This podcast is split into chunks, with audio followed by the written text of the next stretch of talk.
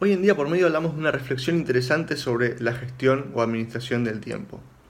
En realidad, el tiempo no se puede administrar, no se puede gestionar. ¿Por qué? Porque vos no podés ahorrar o almacenar tiempo. Vos no podés guardarte horas de hoy para mañana o para pasado. No podés gestionarla de esa manera, ¿sí? como, como el dinero. No podés eh, ahorrarte tu tiempo, guardártelo, almacenarlo en una caja y después usarlo cuando mejor te convenga o, invertirlo, digamos, y que te dé más tiempo después. Entonces, gestión o administración del tiempo no se refiere a eso, sino que lo que administramos o gestionamos son los resultados y el rendimiento de ese tiempo.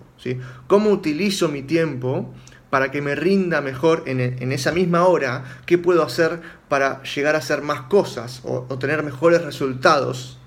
Más productividad en ese mismo tiempo. Lo que gestionamos es el resultado y el rendimiento del tiempo, no el tiempo en sí.